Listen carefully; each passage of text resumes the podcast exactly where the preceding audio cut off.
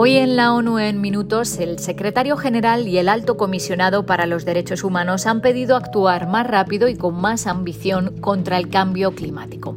Les contamos las reacciones a un nuevo ataque israelí en Cisjordania que deja al menos ocho palestinos muertos y decenas de heridos.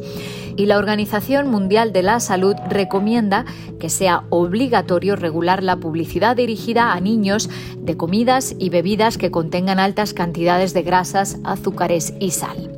Un saludo de Beatriz Barral. El secretario general se encuentra en Trinidad y Tobago, donde tiene lugar una reunión de la Comunidad del Caribe, el CARICOM.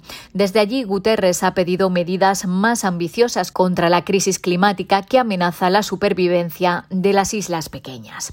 Antonio Guterres dijo que todavía es posible recortar las emisiones un 45% en esta década para limitar el calentamiento a 1,5 grados Celsius y evitar los peores efectos del cambio climático.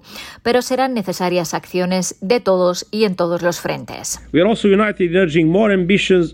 Estamos unidos pidiendo acciones más ambiciosas contra la crisis climática que amenaza incluso la supervivencia de las islas pequeñas y los estados costeros.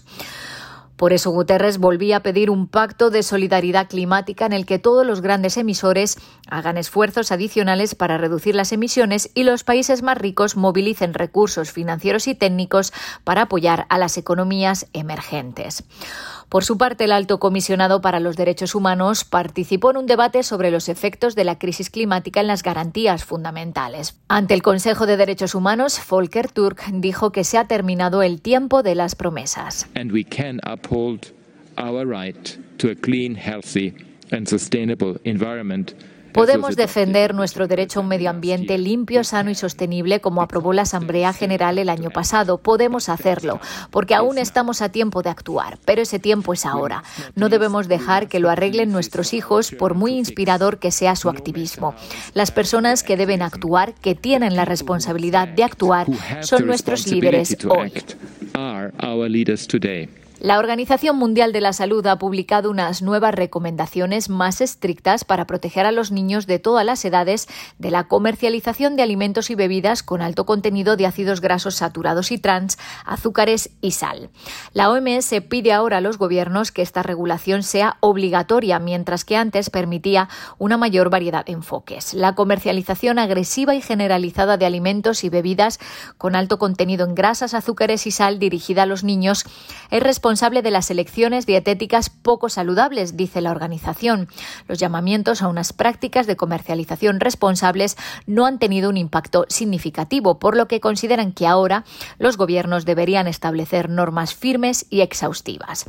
La OMS recomienda también restringir el poder de persuasión de la publicidad de alimentos, lo que implica limitar el uso de dibujos animados o técnicas que atraigan a los niños, como la inclusión de juguetes con los productos, la publicidad con canciones y el respaldo de famosos. Una nueva operación militar israelí la pasada madrugada ha dejado ocho palestinos muertos en Jenin, en Cisjordania ocupada. El coordinador para el proceso de paz en Medio Oriente ha dicho que esta nueva escalada es muy peligrosa y ha vuelto a pedir que se proteja a la población civil. Los disparos de las fuerzas de seguridad israelíes mataron a ocho palestinos, entre ellos militantes, y dejaron decenas de heridos. Thor Wennesland dijo en su cuenta de Twitter que la escalada llega tras meses de tensiones crecientes que nos recuerdan una vez más la situación extremadamente volátil e impredecible en toda la Cisjordania ocupada. Todos deben garantizar la protección de la población civil, sostuvo el coordinador, que está en contacto directo con todas las partes pertinentes para reducir urgentemente la tensión. La coordinadora humanitaria en Palestina, Lynn Hastings, afirmó que está alarmada por la magnitud de la operación.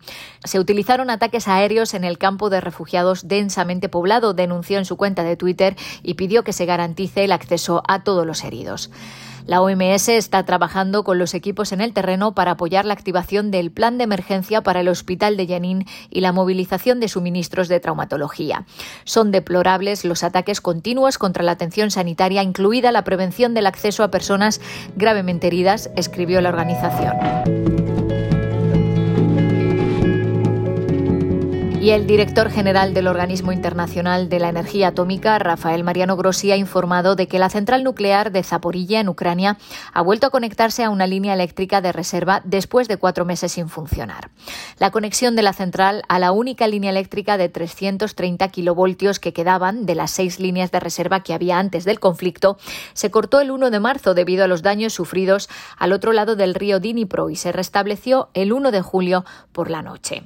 Las obras de reconexión de la línea eléctrica se habían visto obstaculizadas por la difícil situación de seguridad. Aunque la conexión de la línea eléctrica de reserva es positiva, declaró Grossi, la situación energética externa de la central sigue siendo muy vulnerable, lo que subraya la precaria situación de la seguridad nuclear en el emplazamiento. Hasta aquí las noticias más destacadas de las Naciones Unidas.